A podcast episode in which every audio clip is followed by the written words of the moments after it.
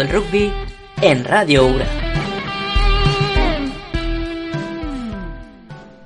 Un grito final y el castañeo de los tacos sobre el suelo delatan el desfile hacia el túnel de vestuarios, donde el equipo se coloca en fila junto al rival. No hay miradas al adversario. Ya había tiempo de verles las caras. Los delanteros calientan el cuello con movimientos circulares y se golpean los hombros y el pecho para mantenerlos calientes. Los tres cuartos giran en círculo sus muñecas y no dejen que las piernas se enfríen. Treinta hombres, sin distinción de clases ni origen, listos para batirse con agresividad, pero sin violencia. Y lo harán respetando unos códigos que convierten al compañero en hermano y al adversario en respetado contrincante. Eso es el rugby. Arrancamos. La actualidad del rugby en Radio URA. Bueno, hoy también contamos con, la presencia del presidente de los Lomos Plateados de Almería, ilustre jugador y mejor persona, don Antonio Rodríguez Tuercas. Buenas tardes, Tuercas. Muy buenas tardes, Manuel. Hola. Bueno, en primer lugar, pregunta obligada, la hacemos a todos los entrevistados. ¿Cómo estás llevando esto del encierro del... Sé que seguramente mal porque tu vida social es muy ocupada, me consta. Pero cuéntanos tú en primera persona cómo lo llevas. Tú y tu familia, claro. Sí, bueno, yo imagino que como todo el mundo, con resignación y, adaptándonos a la nueva situación, en el sentido de que el día tiene muchas horas y al final lo que se trata es de pasarla lo mejor posible. Entonces, bueno, entre el trabajo y recuperar viejas, eh, viejos hobbies o viejas aficiones como la lectura o, o el arte, he recuperado también un poco el tema del dibujo y demás, pues bueno, al final te vas adaptando y no se lleva tan mal. Bueno, fenomenal. Bueno, si te parece, empezamos con la entrevista propiamente dicha. Y bueno, la primera pregunta que queríamos hacerte es que nos explicaras un poco eh, qué es el rugby veterano, eh, cómo surgió y cuál es la historia en Almería del, del rugby veterano en Almería. Bueno, el, rugby veterano, bueno, todos sabemos eh, esta, esta, tarde, cuando pensaba un poco las respuestas, que el deporte que nosotros practicamos o que hemos practicado y que, nos gusta tanto es un deporte que, ha ido en evolución histórica mm, eh, constante, es decir, eh, ha ido evolucionando en cuanto a las reglas, en cuanto a, las tecnologías, las nuevas tecnologías, y el rugby veterano no deja de ser un, un reflejo de esa evolución. Tú sabes, todos los que hemos jugado desde jóvenes, que cuando en nuestra época llegabas a ciertas edades, sobre todo a partir de los 30, 35 años, pues había una serie de compromisos, sobre todo familiares o laborales, que te impedían seguir jugando a nivel federado, ¿no? También el nivel que había ya físico, pues era muy complicado. Y curiosamente, pues hace unos 10 o 15 años, también por la evolución del deporte, porque la gente se cuidaba más, iba más al gimnasio, pues te encontrabas con que este tipo de jugador, con 35 o 40 años, se encontraba en un vacío donde no podía practicar su deporte. Sí que era cierto que, pasaba a formar parte del club en otras actividades, pues normalmente temas de entrenador, eh, era árbitro o muchas veces en la cantera también, pero no podía jugar. Es decir, su vida deportiva eh, acababa de golpe y porrazo. Entonces, eh, como esto, como todo en la vida, en este deporte, los ingleses, los anglosajones son los que inventan muchas de estas cosas, bueno, pues adaptaron las reglas del rugby a 15 para que este tipo de jugadores pudiera seguir practicando su deporte durante muchos años más. Y una pregunta, Torgas, ¿no consideras que quizás eh, a veces cuando jugamos contra, lo, bueno, lo, digo por experiencia obviamente, cuando jugamos con otros, equipos, eh, sería interesante respetar la regla, porque entiendo que veterano es a partir de los 35 años, pero a veces nos encontramos equipos que tienen jugadores de 35 y jugadores de 60 años para que nos expliques un poco de qué manera, eh, con las reglas que hay en el rugby veterano, se equiparan esas fuerzas, ¿no? porque la diferencia es evidente, ¿no?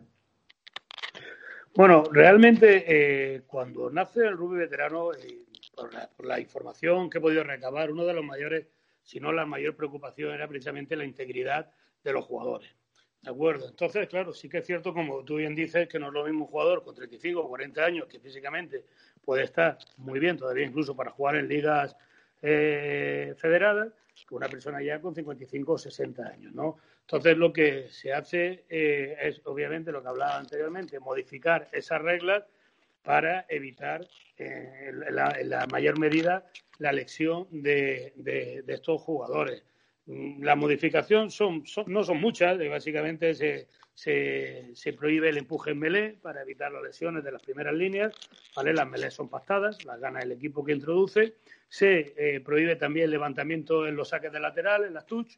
Y, luego mm, lo que sí se hace, que nosotros tampoco lo hemos visto mucho, es que aquellos jugadores que tienen unas características especiales, pues porque han, han estado lesionados o porque tienen ya una edad mm, que, que puede ser hasta peligroso el contacto, o usan pantalones de distintos colores, como puede ser rojo o amarillo, para que se les respete dentro del campo. O sea, no la dejamos sin jugar, pueden practicar el deporte, pueden disfrutar con los demás, pero sí que es cierto que tienen eh, una serie de privilegios donde no se les puede placar o no se les puede golpear, precisamente para evitar esas esa posibles lesiones. Muy bien. Y Antonio, ¿puedes contarnos un poco cuál es el bagaje del rugby veterano en Almería?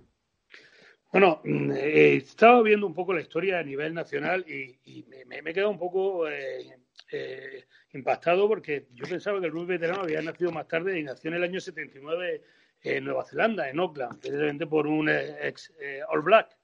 Posteriormente, este vino a Inglaterra, fue también un, un, jugador, Jeff Butterfield, que fue jugador por Inglaterra internacional y British Lion, que lo trajo a Europa y, yo pensaba que había sido un poco más tarde, pero ya desde el año 2003 eh, eh, el rugby veterano es reconocido por la FIRA, en la Asamblea de París, y ahí donde ya se delimitan estas reglas de las que estamos hablando y empieza la discusión.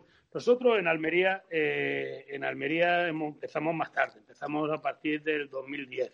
Esto es una ola que va, que va avanzando y en el 2010 fue cuando ya empezamos a juntarnos una serie de veteranos, ya habíamos conocido algún, algún torneo que había habido eh, en España.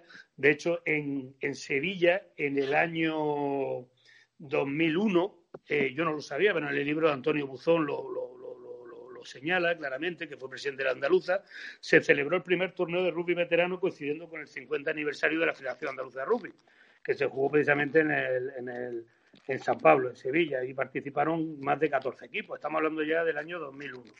ya digo, nosotros nos llegó un poco más tarde eh, esta ola y fue aproximadamente en el año 2010 donde se jugó el primer partido, no en Almería, fuimos invitados eh, por eh, los Escoriones de Granada y se jugó en La Herradura. El primer equipo de veteranos como tal de Almería, de Lomos Plateados, jugó su primer partido oficial o oficioso, puesto que no hay competiciones oficiales, en La Herradura.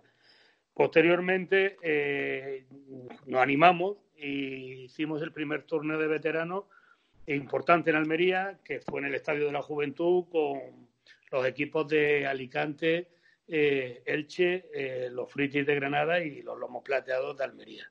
Y desde entonces, pues hasta hoy, prácticamente. hemos tenido un montón de actividad, ¿no? Hemos participado también en algún torneo internacional, ¿no? Sí, porque el EGOR, que es el, organismo europeo que se ocupa un poco de la gestión de los torneos internacionales que se hacen de forma bianual, pues por ejemplo se hizo en Gales en el 2010, en Italia en el 2012, en Trieste, en San Sebastián en el 2015, del que guardas un buen recuerdo, ¿no, Manute? sí, sí, sí. De hecho, un, entrañable recuerdo. Sí, de hecho hablan del torneo de San Sebastián del 2015 como el EGOR mejor pues claro, entendiendo como San Sebastián una ciudad preciosa, con la gastronomía que ahí hay, con los vinos, pues creo que es el mejor valorado de toda la historia. Nosotros tuvimos la suerte de, en el año 2017 llevar a un equipo con más de 40 jugadores a Lisboa, en el Egor de Lisboa, que fue en junio del 2017. Y aquella pues, fue una experiencia, hombre, para mí inolvidable, por, no solamente por los partidos de nivel que pudimos jugar con equipos de Alemania, de Inglaterra, equipos españoles, por supuesto, equipos franceses, sino por la, por la convivencia que, pudimos tener todos los jugadores de Almería y la experiencia tan magnífica que, disfrutamos, claro. Muy bien. Y para, para ti, eh, Tuercas, ¿qué objetivos eh, tienes planteados para de futuro, para la próxima temporada, para estos lomos planteados de Almería?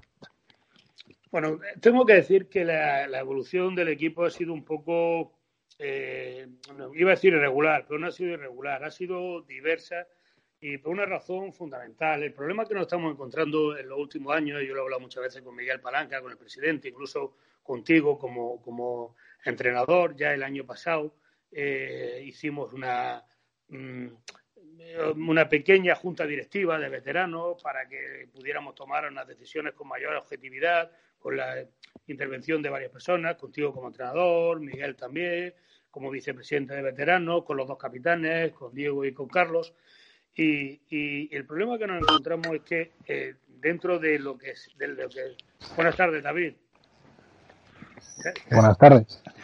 Ahora se, incorpora David Viña, que tenía un compromiso, se incorpora Buenas tardes, me alegro de a, a la entrevista.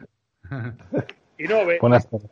Por lo que estamos eh, ya ha llegado, que no hemos encontrado es que no nos hemos dado cuenta de la dimensión tan, tan enorme que ha tomado el URA Rugby, Unión Rugby Almería, y esto viene un poco a colación porque eh, muchos de los veteranos que habitualmente iban a entrenar y muchos de ellos siguen yendo, que colaboraban con el equipo y que jugaban, pues están en otras áreas. Es decir, aquí cada uno nos multiplicamos como podemos y sí que es cierto que eh, esos compromisos, y tú lo sabes, Manute, eh, que estás entrenando a los, a los chavales, pues un fin de semana tienes un partido y tú te tienes que ir con los chavales a Huercalovera porque tienes partido con ellos. Entonces, tu compromiso, obviamente, como entrenador es mayor que el compromiso de veterano y, es y debe ser así, ¿no? Entonces, esto sí que es cierto que nos ha hecho que mucha gente que antes tenía mayor disposición a jugar y a estar eh, entrenando y con nosotros, pues por diversos motivos o diversos motivos no puedan hacerlo actualmente. Pero bueno, eh, la idea es que cada vez haya más veteranos, intentar captar más veteranos del resto de jugadores de, de los clubes de la provincia y que, y que, y que bueno, que se animen, que, se animen, Turcas, que se animen, Turcas, ¿no? Que se animen, que se lo van a pasar bien seguro. yo lo hablamos, el, club de veteranos no, no, no, es, no, no, es un club de nadie, ¿no? Bueno, obviamente nuestro club eh, principal, eh, nuestro club eh, de referencia es Sura, pero los veteranos vamos un poco no iba a decir por libre, porque estamos todos involucrados en lo que Sura, pero sí que es cierto que ni es Costa de Almería, ni es Sol Nicolás, ni es Ejido, ni es Huercalovera, tal. Es simplemente la opción y, y, por supuesto, la oportunidad para que esas personas mayores de 35 años puedan seguir practicando su deporte preferido. Eh, el, rugby veterano no es un deporte que tenga una competición oficial con unas fechas, con una obligación de. Es un deporte donde jugamos, donde nos invitan cuando queremos ir o cuando invitamos a equipos de fuera y, que no estamos jugando todos los días. Estamos intentando hacer un partido cada mes y medio o dos meses y, poco más, pero sí que es cierto que es un club que está abierto a todos los que tengan más de 35 años de la provincia y lo he dicho una y lo diré mil veces y están invitados que vengan a entrenar y que, nos conozcan. Es que no hay más. Muy bien. Eh, otra pregunta más, Tuercas. Eh, ¿Me podías decir qué papel juegan los veteranos en el club? Aunque ya me has contestado en, cierta medida en la pregunta anterior, pero sí me gustaría que, que remarcases un poco la labor de los veteranos en el club. Bueno, los veteranos en el club es un pilar indiscutible. Son y deben ser un pilar indiscutible, pero por dos razones. Primero, porque, porque debemos es una frase muy vanida, pero es así, devolver al rugby lo que nos ha dado. Y, bueno, y segundo, porque debemos de transmitir y mantener eh, los valores, que también están muy manidos hablando, pero sí es verdad, y las tradiciones. Es decir, eh, somos garantes de lo que hemos aprendido durante toda nuestra vida como jugadores activos y debemos enseñarlo a las generaciones, a las presentes y a las futuras. Y luego pues echar una mano en lo que en lo que podamos y en lo que en lo que debamos. Es decir los clubes actualmente muchos de ellos eh, yo estoy en contacto dentro de un grupo que fue uno de los fundadores de, delegados de veteranos de clubes de España que lo montó eh, Nacho Monter de Industriales de Madrid. Estamos más de 106 hoy estaba viendo y, siempre eh, hablamos de lo mismo. Eh, los veteranos son un pilar indiscutible en todos los clubes a nivel nacional. No cabe duda. Muy bien. Bueno, pues ahora te dejo en manos de mis colaboradores, que seguro que están ansiosos por hacerte preguntas. O sea, te voy a poner debajo de los caballos, porque tienes ahí, creo que, que Petit quería iniciar el fuego y luego los demás que quieran preguntar algo, pues pueden hacerlo. A ti, cuando quieras. Yo con, con, Antonio Fuego ninguno, todo lo contrario, él sabe, él sabe el cariño. Fuego amigo, fuego amigo. Sí, fuego, sí. fuego amigo, fuego. Yo sí, como, como, primera curiosidad, me gustaría saber si sigue utilizando mi dieta del gin tonic. Sí, perdón, perdón. Si sigue utilizando mi dieta del gin tonic para, para, para eh, conservar no, tu línea. no, no, tengo, ¿No? tengo prohibido los gin tonic, excepto los dejado? viernes y si acaso los sábados. Pues muy mal, tú sabes que eso delgaza, tío, pues tú sabes. Bueno, ya, ahora ya en serio. Bueno, un poco a, a colación de lo que, de lo que habéis comentado, Manute, tú, del, del tema de los partidos, un poco lo que debe ser el, el verano. Y yo, y bueno, y, y con una premisa. Primero, la, mal, la malsana envidia que siento de ver jugar, porque yo, bueno, mis circunstancias físicas me lo, me lo impiden, ya me gustaría. Pero sí observo una, un, tema, y no sé lo que piensas tú, que en, el, en, la hora de los partidos de los veteranos, a veces tengo la impresión de que algunos, y bueno, y reconociendo que el rugby es un deporte de contacto y por tanto el que salta al campo tiene que saber, y si no, que te lo digan a ti tu último partido en, Málaga, eh, pues se expone a cualquier tipo de lesión. Pero a veces me da la impresión que hay ciertos veteranos, jugadores veteranos, que mm, digamos que quieren mm, demostrar, una vez llegado alcanzado esa, esa, esa edad mínima de los 35 años, demostrar en el campo lo que no han demostrado cuando realmente tenían que haberlo demostrado a una edad competitiva. Y yo no sé si ese es el espíritu que debe, que debe, que debe eh, que es básica a la hora de, de, de, poder pasar un rato agradable en, compañía de, gente de, esa edad. ¿Tú cómo ves a, eh, no sé si estás de acuerdo con lo que te estoy diciendo o, si, tú lo, o si tú lo notas? Bueno, eh, esto es así, es decir, aquí hay, por decirlo de alguna forma, dos corrientes un poco de opinión. Hay gente más competitiva que, sale al campo a ganar todo por el todo, a darlo todo, hay gente que piensa que el rugby veterano es para disfrutar. Yo estoy más por la segunda cuestión, aunque obviamente eh, la virtud estaría en el punto medio. Sí que es cierto que, que, se nota que hay gente que a lo mejor lleva jugando muchos más años, donde la actitud es totalmente distinta, donde lo que se pretende es pasar un buen rato. De hecho, bueno, para el que no lo sepa, en los partidos veteranos no hay tanteador. Es decir, se hacen los ensayos que valen un punto, pero al final y sobre todo en los torneos, al principio se hacía, pero ya ha desaparecido prácticamente, no hay ni vencedor ni vencido. Y eso es una buena señal de que le estamos quitando ese componente de competitividad o, o ese componente de que hay que ganar sí o sí, ¿no? Pero sí que es cierto que hay algún, algunos jugadores donde, donde intentan pues quizás demostrar lo que no han demostrado de jóvenes. Pero sinceramente no, no, no son sancionables. Es decir, cuando sales de un deporte de contacto, sales a jugar. Yo al final, y vosotros lo sabéis, cuando no he podido ir a alguna, algún desplazamiento, algún partido, mi pregunta no es quién ha ganado o quién ha hecho el ensayo. Al final es, habéis terminado todo bien, no hay nadie lesionado. Oye, pues magnífico, a disfrutar del tercer tiempo no, no, no me interesa quizás el resto de cosas. Pero sí que es cierto y, que hay jugadores que a lo mejor salen con un exceso de celo, un exceso de, de, no lo sé, no lo sé. Pero bueno, también van cambiando y son los pocos, afortunadamente. Bueno, y, y una segunda cuestión que sale un poquito del, del guion, un poco de, de la finalidad, por este, este programa. Pero bueno, cuando conozco la implicación que tiene el mundo de la Semana Santa y me consta que muchos de los que estamos dentro de, de, de, URA, pues también de alguna manera antes o ahora hemos estado dentro. Me saber su opinión personal, cómo le ha sentado, cómo ha asimilado él a nivel personal y en el mundo en general el tema de la suspensión este año de, por estas circunstancias tan, tan terribles, el tema de la suspensión de Semana Santa después de tantísimo tiempo preparándola y con, con todo. Bueno, eh, el tema de Semana Santa, pues como todo, eh, es un tema triste, ¿no? Porque al final mucha la ilusión la que se pone. Pero sí que es cierto, y yo te lo digo desde mi punto de vista, y tampoco llevo tantos años, pero sí la vivo con, intensidad, que este año la he vivido con la misma devoción que la he vivido otro año. Y, y el mismo día que miércoles santo, que salía la cofradía, se, se, se, se puso la, la repetición del año pasado y la estuvimos viviendo por YouTube todos los hermanos.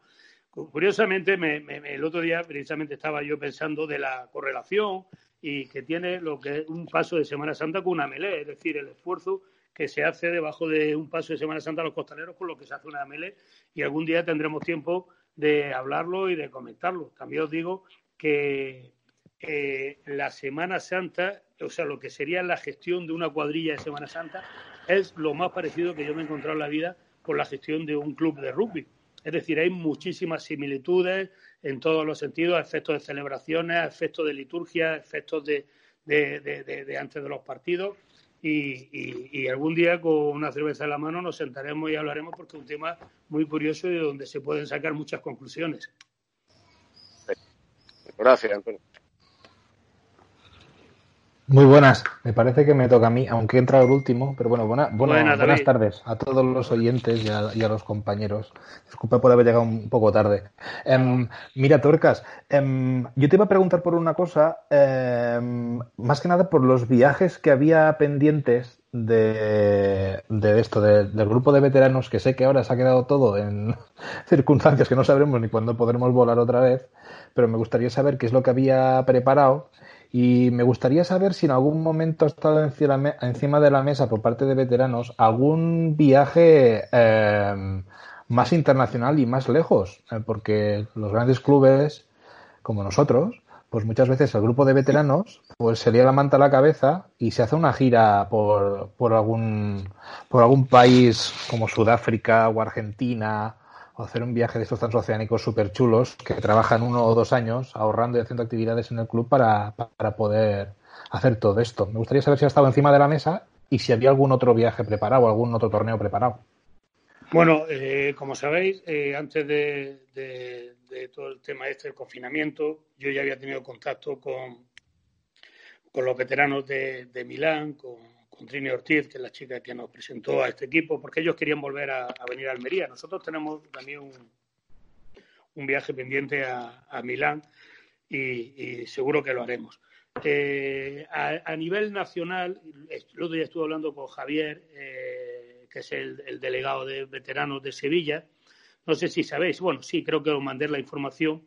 Ellos, nosotros, eh, en el grupo de veteranos a nivel nacional, eh, después de la experiencia del Egor, este último en Split, en Croacia, que creo que no ha sido muy buena, pues planteamos la posibilidad de en los años alternos hacer un Egor en, Almería, perdón, en España. Es decir, lo que sería un, torneo nacional con todos los clubes, obviamente nacionales, que quisieran, que quisieran estar presentes, pero aquí en España. Ellos ya tenían las instalaciones cerradas con la ciudad deportiva del Betis, tenían el hotel cerrado para junio y desgraciadamente me dijo que no sabían si lo iban a poder trasladar a septiembre. ¿Vale? Un poco por el tema del fútbol, de la, de la necesidad del club de fútbol, de, de, uso de, estas instalaciones. Pero eh, a mí esa idea me parece una idea muy, muy buena, muy buena, porque los desplazamientos de España son más cortos, porque estaríamos jugando con equipos de mucho nivel nacionales, equipos de división de honor, y, y porque obviamente económicamente es más factible. Lo que tú dices de Argentina-Sudáfrica es planteable. El gran problema de esto es, el económico. Obviamente, un desplazamiento de 30, 35, 40 personas a, Sudamérica o, al Cuerno de África no es barato. No es barato porque estaríamos hablando de un desplazamiento de casi 10 a 15 días, una semana. Y luego también nos encontramos con la disponibilidad de tiempo. Tendría que ser una época de vacaciones, en julio, en agosto, donde la gente pues tuviera vacaciones y tuviera disponibilidad. Hombre, yo, sinceramente, ya que han lanzado el guante, David, a mí me encantaría hacer algún tipo de desplazamiento de este tipo, porque al final esto es lo que queda. Y al final esto es lo que vamos a recordar y lo que le vamos a contar a nuestros nietos. No os quede duda. Gracias, tuertas. Bueno, muy bien. Eh, no sé, Fraile, creo que tenías tú también una pregunta para el Yo iba a hacer una pregunta al tuerca, pero mi amigo Petit le ha hecho dos, así que yo no le haré ninguna pregunta para no enrollarnos demasiado.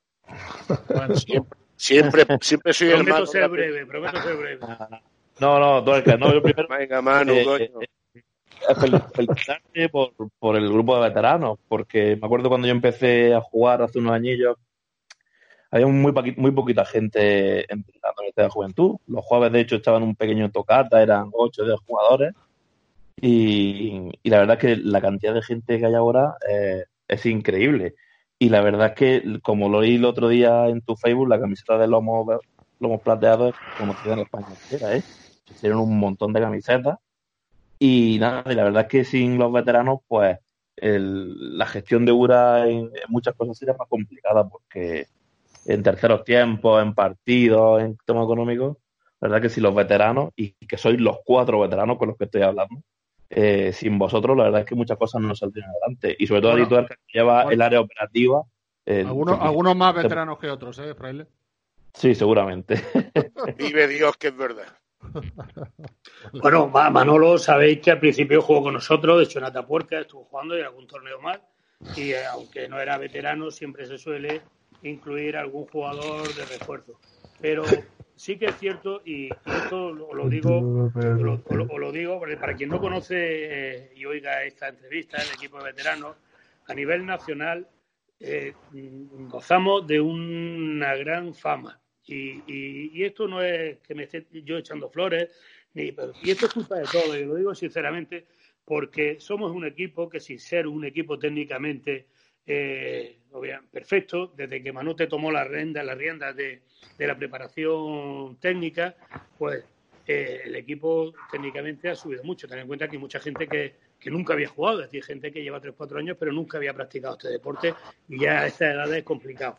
A nivel nacional, un equipo que se, que se nos respeta, somos un equipo limpio, un equipo eh, que somos bastante eh, honrados en el campo, sentido de que no somos un equipo cañero y a la gente le gusta jugar con nosotros, es cierto, es cierto. Ahora somos duros cuando hay que serlo, pero también es cierto que y luego los terceros tiempos que hacemos cuando viene gente de fuera y el trato que le damos en Almería, además Almería es la gran desconocida, siempre lo he dicho, y los equipos que vienen de fuera, los franceses que vinieron de, de Bessiers, los italianos, oye, pues quieren repetir. De hecho, de la zona de Bessiers, de Carcassonne, ya tenemos dos, eh, o teníamos también, que se me olvidó comentarlo, dos solicitudes de equipos franceses para venir aquí.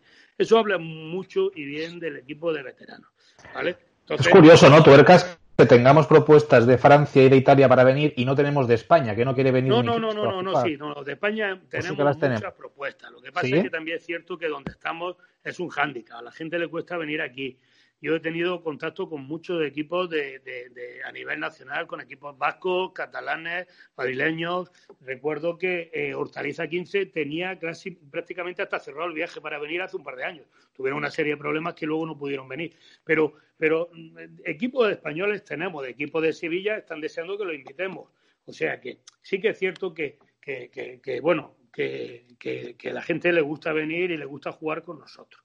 Y por el otro lado, hombre, ya para un poco ir terminando lo que decía eh, eh, Fraile, por lo que estamos hablando, eh, los veteranos echan una mano, igual que vosotros hacéis, ahí desde aquí os quiero dar la enhorabuena, unas retransmisiones magníficas dentro de lo que es la División de Honor B, con los medios técnicos que disponéis, que sé cuáles son, y, os puedo decir que da realmente pena ver otras retransmisiones de otros partidos donde no habla nadie. Donde no habla nadie. Estamos hablando de partidos de división de honor donde ponen la cámara, graban y aquí paz y allí gloria. Bueno, pues vuestros partidos son, eh, vuestras retransmisiones son entretenidas, sabéis llevar el tiempo del partido, con comentarios técnicos adecuados en esos momentos. Lo único que no me gusta es que Manu te dice se viene el try, pero bueno, ya se lo he dicho. que deje de decirlo, pero no me hace caso. Imagínate nosotros, cuando estamos ahí lo dice, qué vergüenza, que de verdad. Pero, no, pero brazo de mar, brazo de mar. La gente estas cosas y hay que ponerlo en valor, no lo, no lo tiene en cuenta. Es decir, no, están allí, se lo están pasando de narices, que sí es verdad, oye, porque hay que disfrutar cuando se hacen las cosas, pero hay que estar. Y hay que estar todos los domingos y hay que sacar una retransmisión tras otra y hay que colgarla en YouTube y hay ahí un trabajo de Carlos, de, de, Fraile, de los que estáis allí, que hay que reconocerlo. Bueno, poner área operativa nos pasa igual. Es decir, hacer un tercer tiempo no es fácil. Tenemos una línea muy delgada, muy delgada, que nuestro presidente nos aprieta que es la económica, porque hay que dar calidad, pero al final hay que obtener rentabilidad también. E intentamos con el menor presupuesto posible dar el mejor tiempo posible. Yo creo que estamos llegando a conseguirlo y, el año que viene pues intentaremos tener novedades y hacer más cosas y que el club se beneficie de estos ingresos y que obviamente la gente que se queda el tercer tiempo disfrute del tercer tiempo, por supuesto. Muchas gracias, Presi. Ha sido un placer contar con tu, con tu colaboración, con tus opiniones y como siempre, un placer escucharte y sobre todo verte, aunque los espectadores no pueden verte, yo sí te puedo ver. Bueno, te mando aquí un fuerte abrazo. Y todo. ¿Ya terminado? ¿Ya hemos terminado? Ya hemos terminado. Bueno, eso está bien. Eso ha sido interesante. Bueno, después, después del zasca que me pegaste el otro día, me he cortado un poco hablando, ¿eh? No, no, no, tranquilo. Ha sido un placer tenerte, Presi. Eh, recibe un abrazo muy fuerte de todos y, bueno, y que salgamos de esto cuanto antes. Oye, yo solamente os quiero mandar un abrazo con cariño a vosotros, a todos los integrantes del club, al clan, a la fundación, a los jugadores, a todos, a todos. Somos muchos, somos una gran familia que espero, como dijo el otro día nuestro presidente, mi querido Miguel, que esto termine pronto y que organizaremos una fiesta de bienvenida que va a ser inolvidable para todos. Os mando un cordial saludo y que me alegro de veros tan guapos y tan sanos a todos. Muchas, gracias. tuercas. Un abrazo. Un abrazo grande. Hasta luego.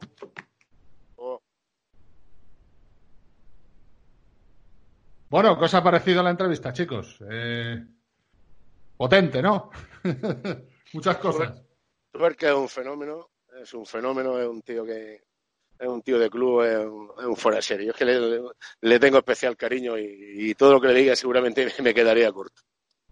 La verdad es que además ha venido muy documentado, me ha, llamado la atención la cantidad de datos que manejaba y ha sido muy interesante en ese aspecto.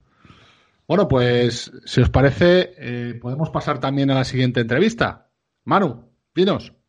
Eh, pues estamos en ello, estamos en ello. Está llegando el, invitado. Vale, si, si, os parece, hago la presentación del invitado que tenemos a continuación. Y eh, mientras Fraile contacta con, el invitado, bueno, atendiendo a la petición de mis compañeros de la semana pasada, eh, hoy tenemos en la entrevista a uno de los jugadores URA de la plantilla del primer equipo, os cuento un poco, es jugador de la primera línea que habitualmente eh, juega de número 3, proviene de la cantera del rugby de Cartagena y se ha consolidado como una pieza fundamental en el pack de delanteros de Lura. Buenas tardes, Josédo. Hola, buenas tardes, ¿qué tal?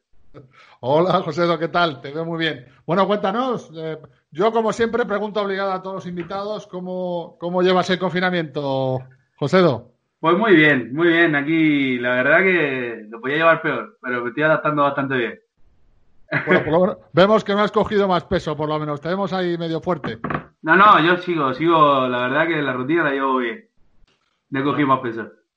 Bueno, pues si te parece, comenzamos con la entrevista.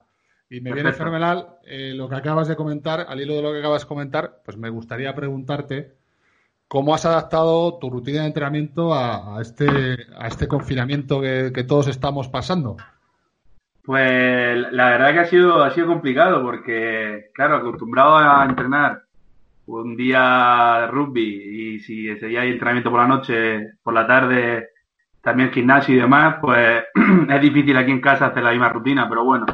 Eh, yo abajo en mi cochera tengo una bici estática, que ahí le doy, le doy cañita y hago muchísimo trabajo isométrico y trabajo con, mi cuerpo, pues no tengo pesa, no tengo nada, entonces he tenido que adaptarme un poco a, hacerme yo la rutina. ¿Mantienes relación con los jugadores del equipo? ¿Seguís hablando entre vosotros? Sí, sí, sí, la verdad es que seguimos hablando muchísimo. Yo hablo muchísimo también con Juan, que Juan me va pasando rutinas para hacer, Juan Garcerena, para hacer aquí en casa, de trabajo con mi propio cuerpo y demás. Y la verdad que he hablado con la mayoría, con la mayoría de chicos para ver cómo iban, para ver cómo, cómo le está sentando ahí el confinamiento y estamos todos igual, estamos, la verdad que nos hemos adaptado bastante bien la mayoría. Muy bien. Eh, otra pregunta, Josédo.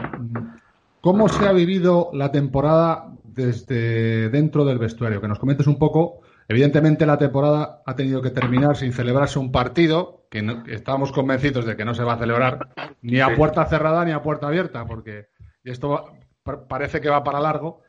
Pero después de, la temporada, eh, por otro lado histórica que ha tenido el URA, ¿cómo ha sido eh, que nos puedas hacer una radiografía desde el vestuario, lo que los espectadores no ven, lo que no, lo que no podemos sentir ahí a, pie de vestuario?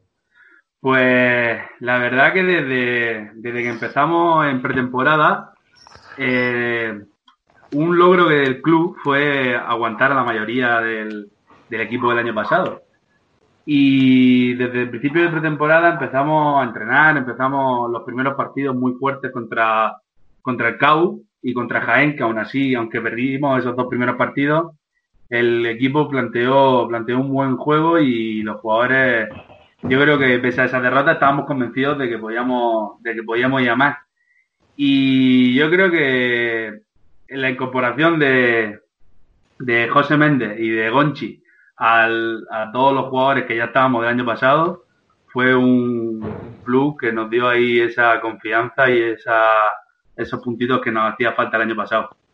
Porque ya que el año pasado perdíamos mucho, pero realmente no teníamos mal equipo. Pero este año ya te digo que con, la, con, con los mismos jugadores hemos estado entrenando ya casi dos años juntos, eso ha hecho que el equipo, su juego mejore muchísimo. Y bueno, y, el trabajo de delantera que hemos hecho, que hemos ido haciendo durante estos dos años se ha notado muchísimo más este año. Sobre todo el trabajo en melee y touch, que hemos sido muy dominantes en, la categoría. Bueno, de hecho, eh, la verdad es que para los espectadores, bueno, sabéis que hemos ocupado la quinta posición en la tabla, que es una posición histórica, y bueno, eh, como bien comentaba José, muy hemos estado a punto de poder haber entrado en, esa, en esos playoffs, que tampoco sabemos si se van a jugar, curiosamente, pero hemos tenido, bueno, contra el líder, que entiendo que será el campeón de liga, el Jaén, pues en el primer partido eh, perdimos de tres puntos con una decisión más que discutible. Y en el segundo partido contra el líder, eh, en su casa, un marcador bastante sorprendente, un 24-15 muy ajustado y partidos que hemos jugado ahí muy cara a cara con los que han estado arriba, ¿no, Josédo? Sí, la verdad que a, falta de lo que nos faltó el año pasado, este año hemos sabido competir la mayoría de partidos. Y a los de arriba que hemos tenido, como CAU, como CRC y Jael, la verdad que le hemos hecho bastante cara y eso nos ha hecho ver que no estamos tan lejos, que URA no estaba tan lejos de, llegar a una fase de ascenso. Lo que pasa es que, claro, hay muchísimas cosas como eh, la falta de, banquillo, por ejemplo, éramos muy poco en la plantilla como para llegar a, algo más que otros equipos si tienen. Y nada, y también nos ha faltado eso, ese aire también que equipos grandes como CRC tiene, que jugadores de banquillo que entran, entran a tope y eso te, marca un partido.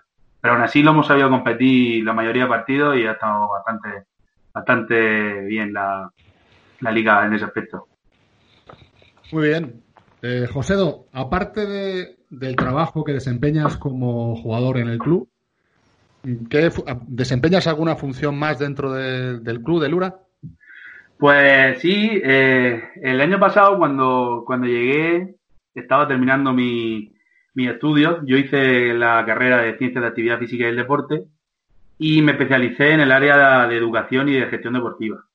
Y este, de cara a este año, Miguel estuvimos hablando y me dejó de, encargado de las actividades extraescolares del club. Y gracias a la empresa de Jasoal hemos, hemos conseguido eh, varios, varios colegios que se pusieran con nosotros y hemos sacado actividades en esos, en esos colegios por la tarde. Y junto a los demás monitores como tú, como Juan Juró y demás, hemos conseguido que los niños en, los colegios eh, tengan más rugby de lo que es, que en educación física no suelen tener mucho rugby. Y nada, y los viernes por la tarde juntábamos todos los colegios en, el Juan Rojas para hacer como una pequeña concentración de, de extraescolares. Y aparte de eso, eh, me encargaba de la promoción del club.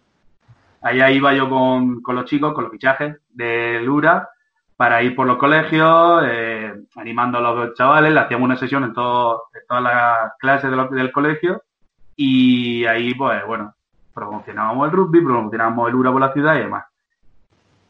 Bueno, pues sin duda es una labor encomiable y estamos convencidos de que ahí va a salir cantera. Bueno, de hecho creo que algún jugador de los colegios forma ya parte de la cantera del URA, ¿no? Sí, sí, sí, bastante. De hecho, la, idea principal es esa, el objetivo es llegar a, los, a los niños y que, y que desde esa actividad extraescolar se metan en el, en el, en el club.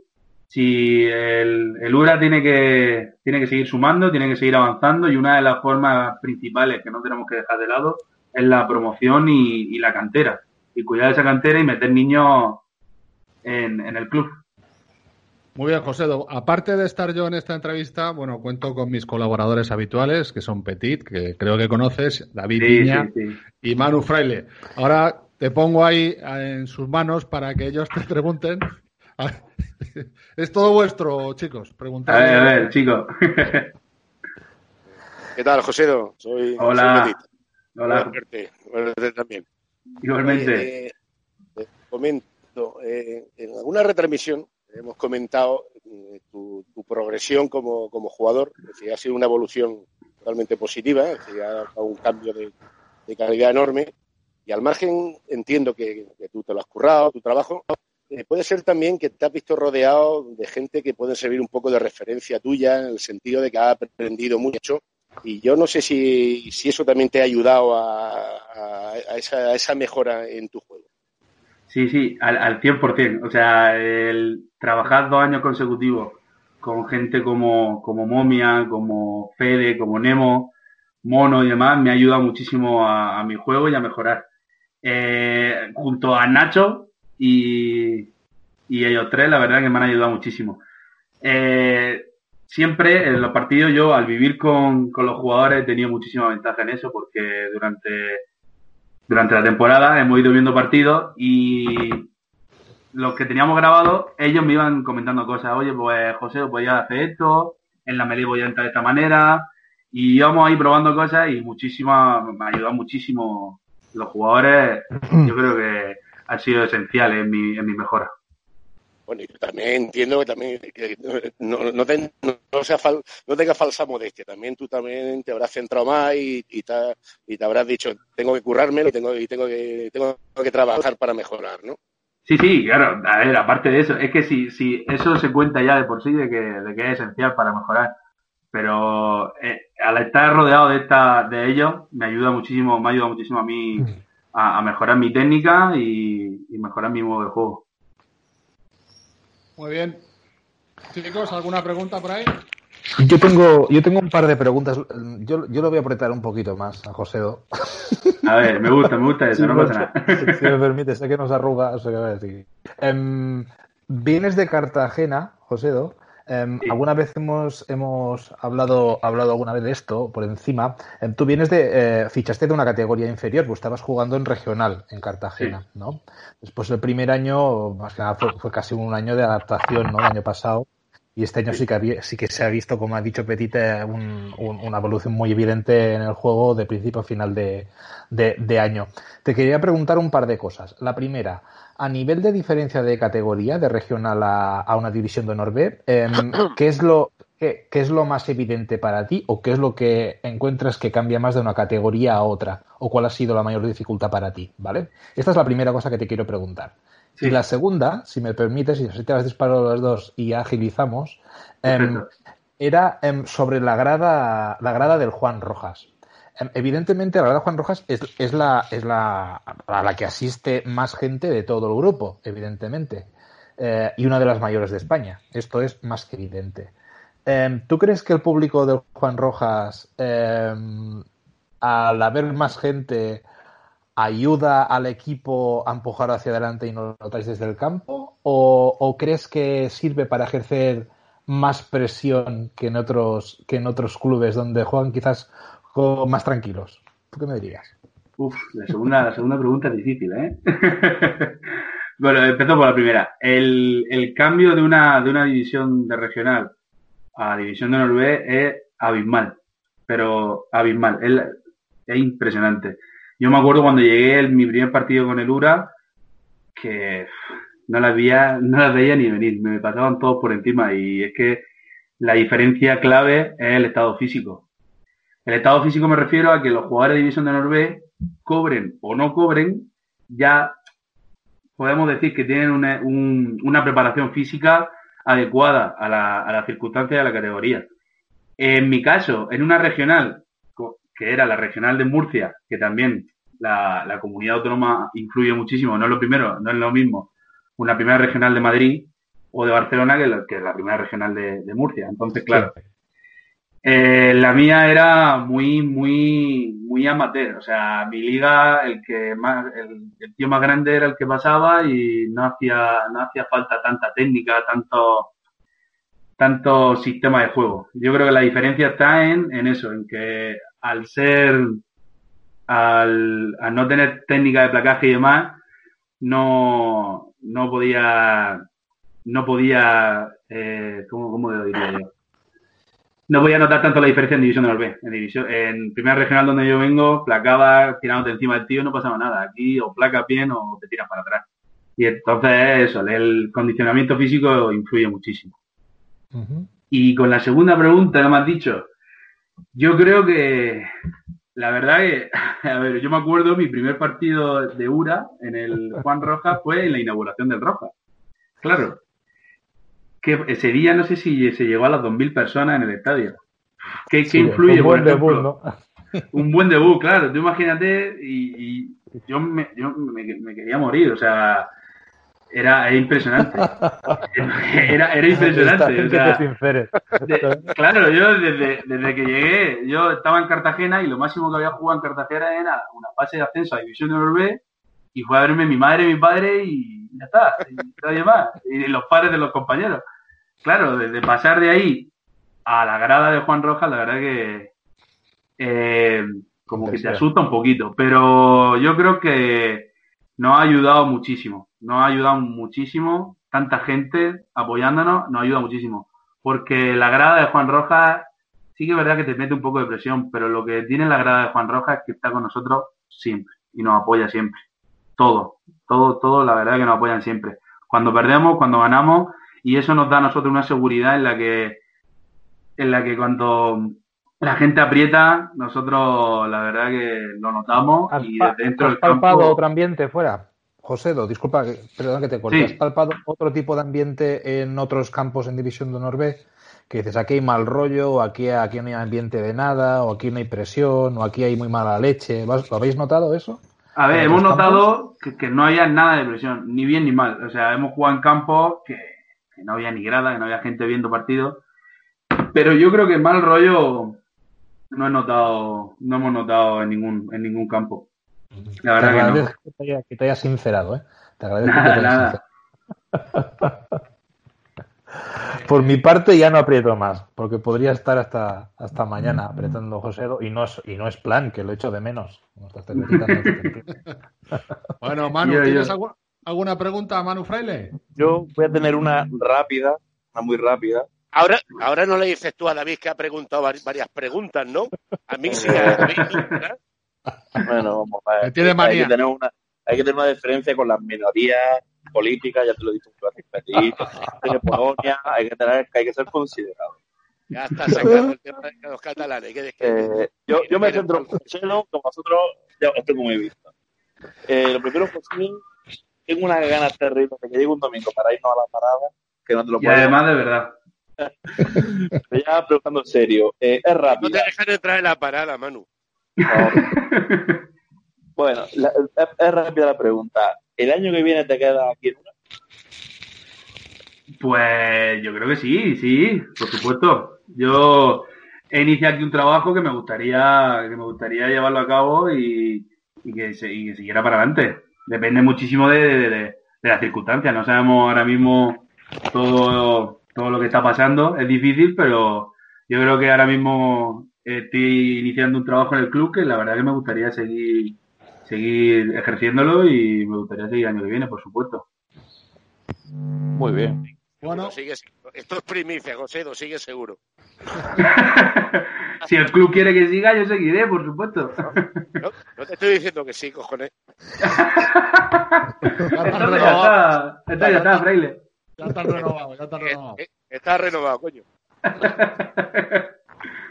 Bueno, pues si no tenéis ninguna pregunta más, eh, simplemente, eh, Josédo, darte las gracias por, por tu disponibilidad. Nada, por vosotros, a vosotros. Por este rato tan agradable que nos has hecho pasar, contándonos tus inquietudes de una manera tan, tan sencilla, tan franca, tan de frente. Y confiamos que este año que viene sigas dándole duro en el, en el campo y que ese terreno que has ganado, ya lo hemos hablado tú alguna vez, eh, tú y yo personalmente, que ese salto de calidad que has dado, de dar un paso hacia el frente, de cambiar de actitud en el juego, no lo pierdas nunca y que sigas creciendo como jugador y quién sabe que te podamos ver en, alguna selección si es posible. esperemos, esperemos. Eso, solo se va, se va a ver con trabajo duro, no, queda otra. Trabajar y trabajar. Muchísimas gracias, José. Ha sido un placer. Espera, solo un segundo, Manute. Seguirá la viene con una sola condición: que tu madre siga llevando bizcocho en los terceros tiempos, José. Escúchame, eso, eso, olvídate que va a ser así. Si yo sigo, ella va a seguir viniendo. o sea que. Date por renovado. Un abrazo muy fuerte, José. Me alegro Un abrazo, chicos. Me alegra haber hablado con vosotros. Abrazo por Bueno, chicos, segunda entrevista, eh, o primera entrevista, perdón. Eh, ¿Qué tal os ha parecido? ¿Cómo veis de ánimos a nuestros jugadores? Muy me ha parecido muy bien, ¿no? José Do. Madre mía. Es que este hombre es tan positivo. Siempre. Sí, José Do yo que he compartido desplazamientos con, bueno, casi todos los desplazamientos con el club, no te puedes imaginar, Josédo, qué talante, qué chaval, cómo, cómo hace piña, cómo se presta todo. Le he visto cuando he ido a jugar, se ha desplazado incluso con lesiones o tal, y el chaval es, un encanto. José es un encanto. ¿Nos parece que eh, siempre lo hemos comentado, eh, tanto con los partidos que he retransmitido con Petit como los que he retransmitido con mi amigo David, eh, el cambio que ha dado este chiquillo en, calidad en los partidos ha dado un cambio tremendo y sobre todo por eso le he dicho esto al final, ¿no? Porque cambió su manera de entender el rugby, ya ha entendido el juego, sabe cuál es su misión, cuál es tu trabajo y la verdad es que está, está mejorando cada día más. Yo tengo muchas expectativas con este chico porque es un chaval muy joven, eh, tiene cada vez más experiencia y yo creo que lo que le hace falta son minutos y ganar en confianza, sin duda. ¿No, crees, David? También, bueno, sí, pero también ha habido un cambio evidentemente físico, ¿eh? O sea, el físico de este año, como ha dicho él, no es el físico suyo de cuando llegó. O sea, este chico no sé si pesará lo mismo, pero desde luego su, estatura o su forma física no, no es la misma. O sea, este chico ha tenido que trabajar y mucho para adaptarse a las exigencias de división de Norbe. Y al final el esfuerzo paga, ¿eh? Y bueno, y se nota un esfuerzo. ¿Que le falta mucho? Evidentemente. Quizás está, por eso está entrando de suplente y aún no está entrando de titular pues ahí está el trabajo. Pero bueno, tengo ganas de ver a, ver de qué forma es la pretemporada, esta, esta próxima pretemporada, a ver si se puede hacer, cuándo y de qué manera, y, y si arranca la temporada cuando arranca, y se hace una pretemporada en condiciones para tener dos líneas titulares, dos primeras líneas titulares, que es lo necesario para un equipo que se precie, ¿no? Aunque en División de Honor B es muy difícil, pero las dos primeras líneas titulares son absolutamente esenciales, porque son jugadores que tienen que entrar de refresco sí o sí al principio de la segunda parte, esté como esté la cosa, porque hay mucho desgaste. y sustituir a Nemo, también sustituir a Nemo y a, y a Fede no es, no es fácil, ¿eh? no es fácil. David, eh, que, que José ha jugado, ha jugado de principio en muchísimos partidos. Sí, sí, sí, sí. Y sin desentronar en absoluto, ¿eh? sin desentronar en absoluto pero ahí, pero ahí queda, bueno, más, años, más evolución. O sea, dame 15 José 2. No, sin duda. Bueno, 15 José 2. Bueno, pues si os parece, hoy tenía preparado mm, nuestra pequeña tertulia, que siempre hablamos un poco de lo que es la actualidad del, del rugby, lo que está sucediendo por el mundo. Y creo que eh, lo que os voy a plantear hoy puede ser un tema interesante. Ahora me comentáis es respecto a la candidatura a la presidencia de la Rugby World. Creo que ahí tenemos materia para discutir un poquito. Sabéis que se presenta eh, Pichot. Eh, va a haber una disputa entre Beaumont y Pichot. Eh, por un lado, podríamos decir, Beaumont sería el conservador, defendiendo un poco el inmovilismo. Continuador, continuador. Sí, y de seguir como estamos.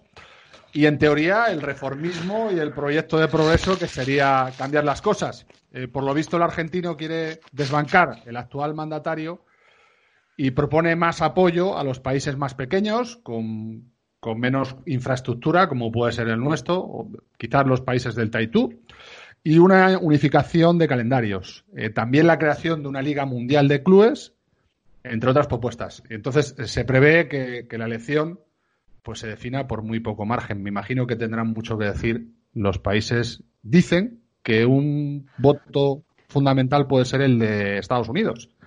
Pues ahí dejo el tema y, abro el doctoriles para que mis amigos hablen de este tema. Eh, me imagino que os habéis documentado y, me contáis un poco vuestra, vuestro parecer.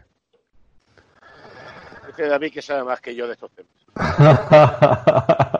yo he leído bastante últimamente, he leído bastante y, he escuchado sobre todo las dos entrevistas que ha dado esta semana en, en los medios en Revista 22 y ha dado también con los compañeros nosotros del podcast em, que tienen en eh, Juan Señarís, etcétera, etcétera, que han entrevistado también en directo a Pichot. O sea que me parece, me ha parecido muy chulo que una superestrella mundial como Pichot em, haya accedido a entrevistarse con medios online españoles eh, un día después de haber anunciado su candidatura. O sea, dice mucho de él, ¿no?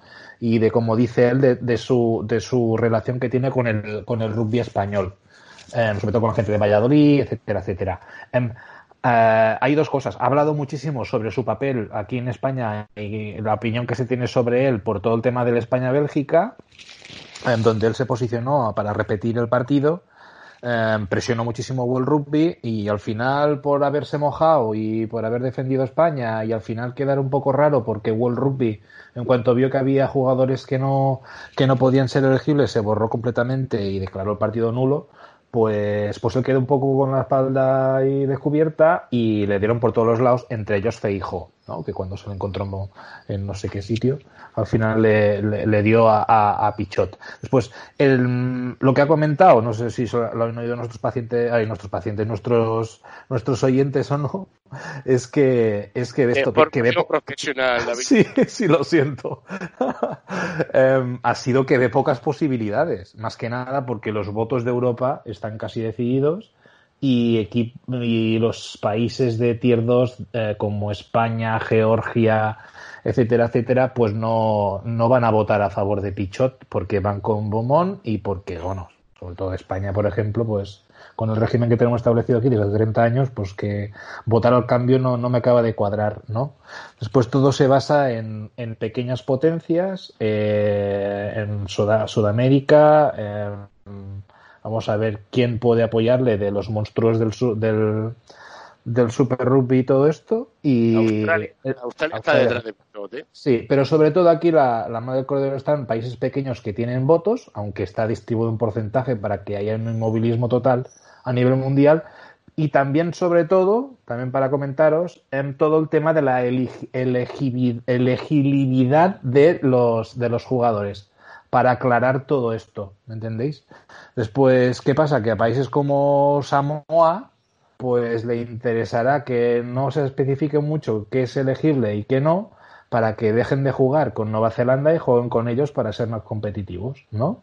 En el caso de España, a ver qué pasa también para los que pueden jugar los franceses o no. Y ahí está la madre del cordero. A mi opinión, pocas posibilidades le veo porque veo muy, muy fuerte a Beaumont y además, y además de esto, hay mucho dinero en juego y, y, no, y no quieren repartir. Y no quieren repartir. Bueno, no sé, no sé si sabréis que había como tú has, bien has comentado, eh, es año de elecciones y los candidatos pues buscan seguidores. Se había planteado desde eh, Sudáfrica no tenía claro si apostar por Beaumont o Pichot. De hecho, estaba más volcado hacia el lado de Pichot.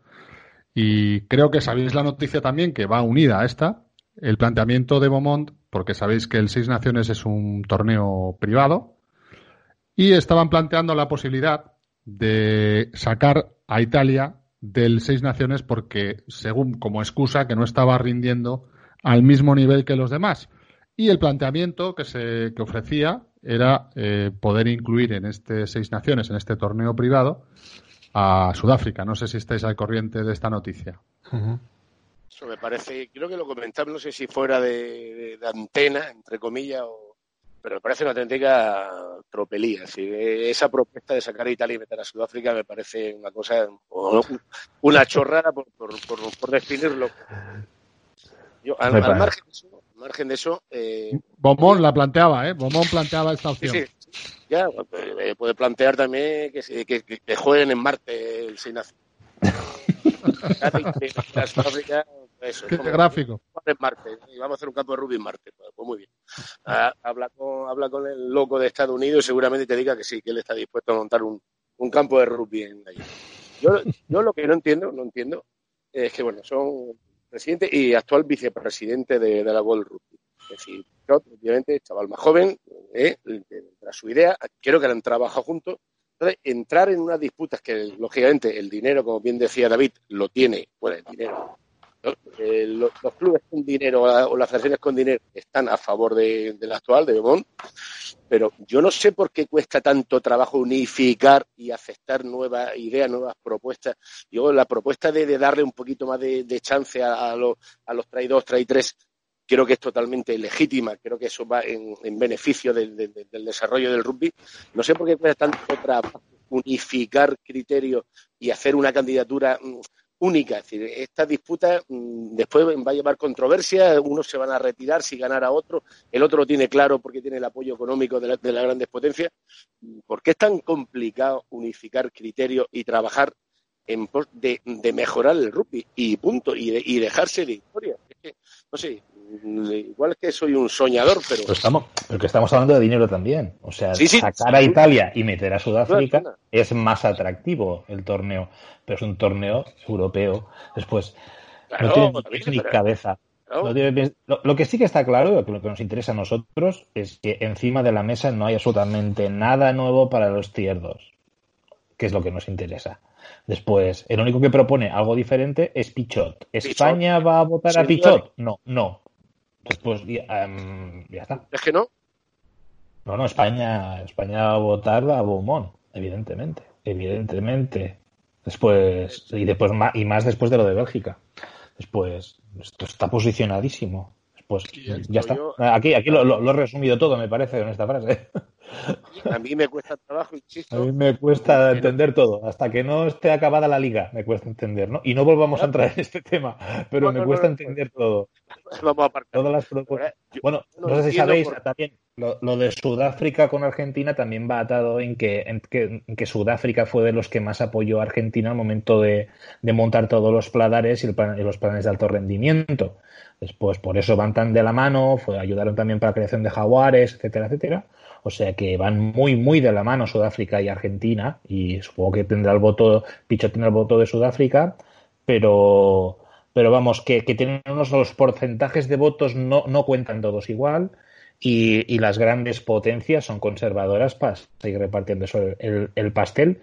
Y aquí no hay un duro ni para tier 2 ni para tier 3 y se va a quedar todo como, como es. Y ya está.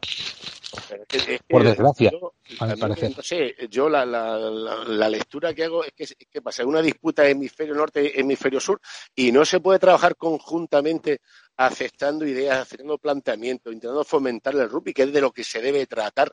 Y si uno tiene el apoyo económico de las grandes potencias, perfecto. Y si uno tiene ideas innovadoras para poder ampliar el, el mundo rugby, pero es tan complicado llegar a un acuerdo y decir, sí. joder, vamos a trabajar en pro y en beneficio del rugby. Es que Puede no... haber la batalla norte-sur, pero donde está el dinero es en el norte, donde el norte, están los mejores contratos es en el norte, aquí Francia e Inglaterra las, las ligas más potentes, aunque nos guste mucho más el Super Rugby, eh, pero cobran, vamos, diez veces menos allí que aquí. Después, eh, lo que hay. Potencias emergentes, me gustaría saber cuál será el papel de Japón, también otro, otro tier que, que, que tiene que decir algo ahí.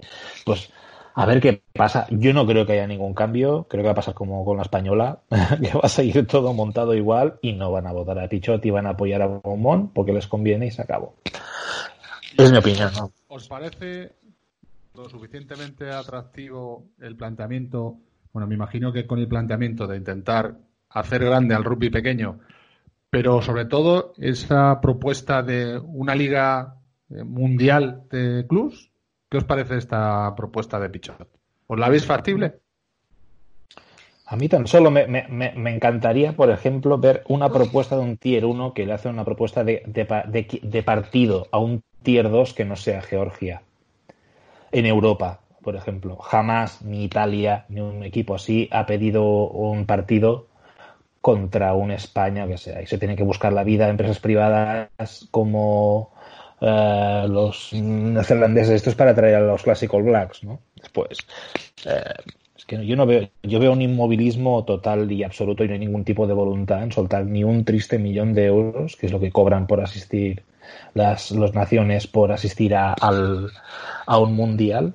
No veo ningún tipo de, de, de, opción. Que, que si saliera Pichot, que sería una buena idea, Manute, pues, pues, probablemente sería una idea espectacular porque tenías, tendríamos posibilidades de jugar contra un Tier 1 y tener ingresos por, por derechos de televisión, etcétera, etcétera, y poder montar unos planes de alto rendimiento para ser competitivos. Porque en este momento en una Liga Mundial te viene aquí Sudáfrica y te pinta 80-0. Somos conscientes, ¿no? Sí, pero también me refería a esto que este, esta propuesta que plantea Pichot también con la visión de de producir un montón de dinero, porque estamos hablando de una liga mundial, ¿no? Quizás sea una fuente de ingresos importante, ¿no? No sé si la habrá contemplado. Lo que no sé es, aparte de, de, seguir como están, el planteamiento que tiene Bomón es el tema, lo único que ha dicho así es el tema del Seis Naciones, lo de Sudáfrica. Por eso digo que, que bueno, habrá otros intereses, como bien hemos dicho, que es el dinero, y quizás por ahí sea imposible llegar a ningún acuerdo. el único interés. pero vamos a ver, no, no, pero no, coincidiréis conmigo que es muy triste que sea el único interés. Vamos a hacer, vamos a mejorar el rugby, vamos a globalizar el rugby, vamos, vale, ahora, efectivamente, ahora no podemos aspirar a hacer repartido a ningún equipo del Tray 1. Pero, joder, vamos a fomentar el rugby, vamos a ayudar en que potencias eh, emergentes, entre comillas, puedan aspirar a hacerle partido a un Tray 1. Y yo creo que por ahí va un poco la línea del planteamiento eh, en, su, eh, en su propuesta de, Pichot. Y para eso me quiero olvidar del dinero, pero eh, yo creo que es cuestión de intentar fomentar, de globalizar el tema del rugby. No que sea un coto cerrado de, de los pudientes y, limitarnos a simplemente que el que, poderoso caballero es don dinero. Yo creo que esto debería ser un poquito más, más, romántico, es decir, intentar una cosa que sí, que de entrada es complicada, que no es un tema, no es un proyecto a corto plazo, pero yo creo que a medio o largo plazo se podría plantear el, globalizar un poquito más el rugby, que no sea un coto cerrado para, para cuatro, para cuatro equipos con, con, poderío económico. Pues a lo mejor quizás con otro candidato, ¿no? Eh, Javier. No, sí, sí, a mí me parece muy bien Pichot. Yo lo veo una persona preparadísima, además tiene mucha experiencia en el mundo empresarial, él tiene, me parece, alguna empresa de, de minerales, me parece, algo así, leí hace tiempo, em, perfectamente preparado, sabe de lo que habla, ha sido un superjugador, que, que, no voy a descubrir, y sabe de que cómo van los entresijos a altas esferas, que tiene unas propuestas de Liga Mundial, de ayuda de rugby de abajo, y sobre todo también ayuda a rugby a las mujeres, ¿me entiende? Pues solo hay aquí rugby masculino, y me parecen unas ideas estupendas pero también tengo que decir, vamos a realistas, que es que lo tienen muy bien atado todas las grandes potencias y no quieren soltar ni un duro.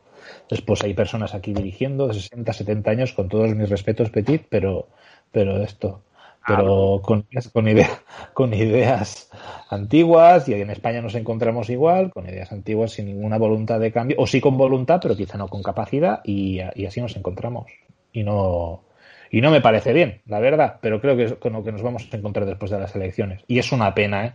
Porque solo una, si una, una propuesta de estas tirada para adelante, estoy seguro que el rugby mundial cambiaría muchísimo.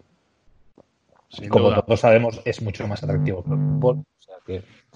Bueno, sabes, Petit, que no hace falta que tires las entradas del Classic porque creo que han aplazado, de momento han aplazado el partido All Black Classic hasta septiembre, septiembre, ¿no? De momento.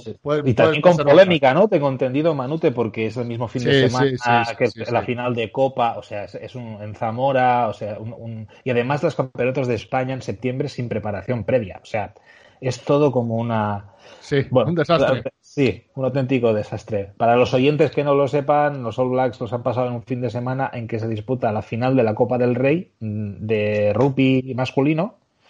Eh, y además son eh, campeonatos de España. España eh, en Madrid, tengo entendido. Alguno de ellos, porque sé que sea algunos son en, Cataluña, son en, eh, los de los sub-14, sub-16, sub-18. Bueno, perdón, es que lo, lo, hacen en cada sitio diferente. Sub-14 creo que es en Cataluña, no sé si es en Gerona, no estoy seguro. Unos son no San Cugat, me parece. San Cugat, no lo sé. En principio habían dicho Gerona o Girona, no lo sé. Y luego. Gerona. y luego el, resto, el resto de competiciones, pues eh, me imagino que una será en Madrid, otra en Valladolid, pero que efectivamente coincide esas fechas con el tema. Pero bueno, la, porque además em, eh, la, federación sigue, sigue, en sus 13, con, sus, con que va a jugar todo. Pero, bueno, se va a jugar todo, pero, pero la selección española, en, o sea, ese partido se decide en connivencia con la Federación Española de Rugby, que sabe que hay una final de la Copa del Rey y que sabe que hay unos campeonatos de España. O sea, no es algo que decide independientemente la empresa que ha montado este partido, sino que sea en connivencia con la Federación Española. Una vez más, un sinsentido. Y a todo eso no sabemos ni cuándo va a empezar la liga, ni cuándo va a acabar. o sea que no sabemos cómo decir playoffs. Seguimos sin saber nada. A ver el día 30 cómo se pronuncian. Pero vamos, una batalla de gallos. En otro, en otro programa, es decir, esto es un tema económico, esto sí que es económico y la federación está deseando recaudar ese, eh, con ese partido, está clarísimo. Entonces, yo creo que se la suda los prejuicios colaterales que pueda conllevar. Son 40.000 entradas vendidas, Petit, a un precio máximo de unos ciento y pico y uno mínimo de 30 y algo euros. Y han abierto hasta el segundo anfiteatro y el tercero no, no lo abrirían hasta pocas semanas antes de, de esto. estamos hablando de un precio medio de, por decir algo, de 60 euros, 40.000 personas, pues son 2.400.000 euros. Y vale un millón de euros, me parece, venir con los All Blacks pues hay un millón cuatrocientos mil a repartir entre todos. La federación, la mitad del presupuesto anual para todo, para, le, puede salir de ese partido. Casi lo, que casi lo que nos pagan a nosotros por este programa, aproximadamente. Bueno, yo estoy por hablar contigo porque no estoy contento con, con, mis monumentos y Petit tampoco porque no da abasto, el pobre de tabaco y todo lo que se gasta en, cada llamada. Ahí, Ahí voy, voy de tu mano, David, voy de tu mano. O Manu te, negocia o el, chiringuito se cierra. ¿eh? Somos la estrella sin duda del programa. Hombre, hombre. Bueno, está Fraile muy callado, no sé si quieres participar. Fraile, te hemos visto poco participativo. la verdad es que eh, me gusta ver cómo se pelea Petit y, David, porque como sabes el tema económico, la verdad es que las diferencias son, son grandes. Yo la verdad que estamos de acuerdo. Sí, la verdad es que sí, ¿eh? Por una vez.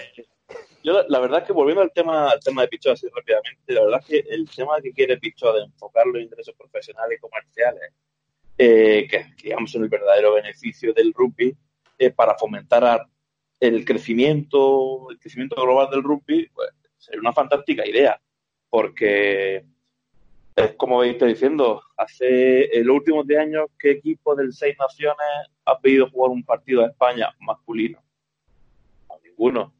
También es verdad que si viniese Inglaterra o viniese Escocia, Irlanda, Gales contra España, pues sería un partido duro para España. Pero es verdad que no, no viene nadie. Entonces, la verdad que, que se pueda celebrar este tipo de partidos, que haya un reparto de, beneficios acorde a lo que se, se plantee y que el final rugby crezca, pues sería, sería lo suyo. Pero al final, este, este último mundial, que ha sido Uruguay la que ha ido al Mundial. Y después del Mundial, eh, ahí ya caído en bancarrota en la selección. No hay un día después, como dice Pichón, no hay un día. ¿Qué, hay el día después de un Mundial? Eh, no hay nada. O eh, es complicado, es complicado. Entonces, al final, bueno, la gente que quiere Pichot sería muy buena, pero es verdad que, como dice David, le va a costar salir y no, no creo que salga. Ojalá, pero no creo. Tampoco creo que se haya lanzado si no hubiera que hubiera alguna mínima posibilidad. ¿eh? Este chico es un estratega. ¿eh? Pues si ve que hay alguna mínima posibilidad, pues mira. Manute, eh, ¿nos puedes recordar cuándo son las elecciones? Porque no me acuerdo. Pues no tengo el dato. Eh, creo que estaban votos para el 13 de mayo, pero lógicamente eh, están un poco en el aire. Por eso. Las de World Rugby, las de World Rugby, Fraile. Sí, sí, pero, pero, es que han, se han pospuesto dos veces, entonces en las ah, fechas. entonces, mm, por eso no te puedo dar el dato. Yo he, leído artículos sobre este, este asunto y bueno, ahora lo que están es en la pelea de candidatos, ¿no? Cada uno ofreciendo sus cosas. Pero exactamente la fecha concreta no la tengo. y yo creo que no, no, no, la hay. Y si la hay, pues, pues, pues la, la daremos para el siguiente programa, sin duda. Vale.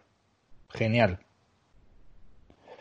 Bueno, pues eh, chicos, eh, si os parece, vamos terminando. Como siempre, agradeceros vuestra presencia y vuestras aportaciones, que siempre son muy enriquecedoras. Agradecemos también a los entrevistados, tanto a Tuercas como a Josedo. Y nada, despediros de vosotros, chicos. Muchas gracias por vuestra colaboración. Un saludo para Petit, otro para David. Un saludo a todos. Ha sido un placer una vez más.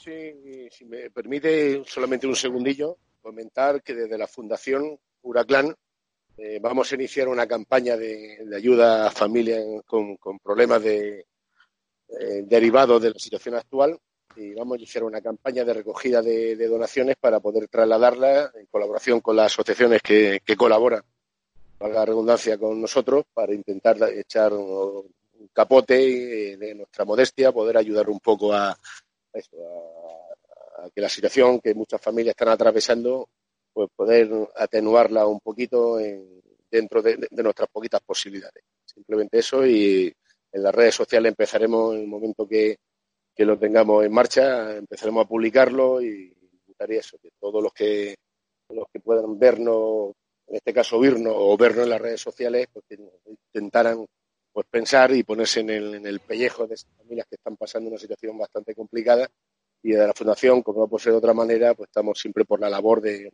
ayudar a, todo aquel que, lo, que requiere de, nuestra pequeña aportación.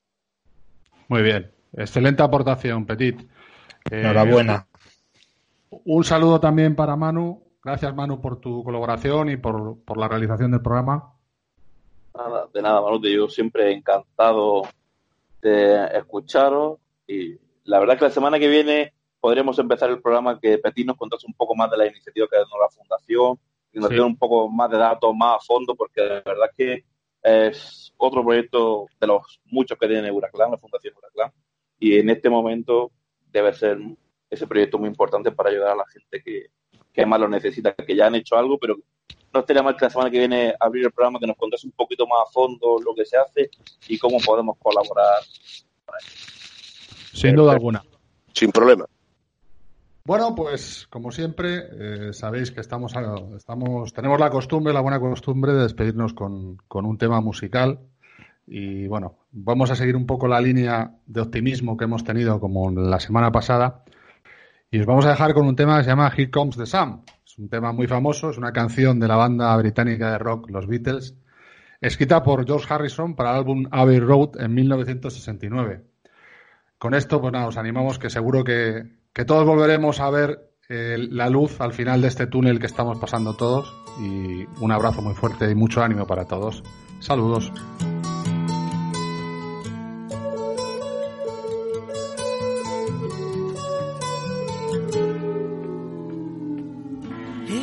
Comes the sun, here comes the sun, I say it's alright. Little darling,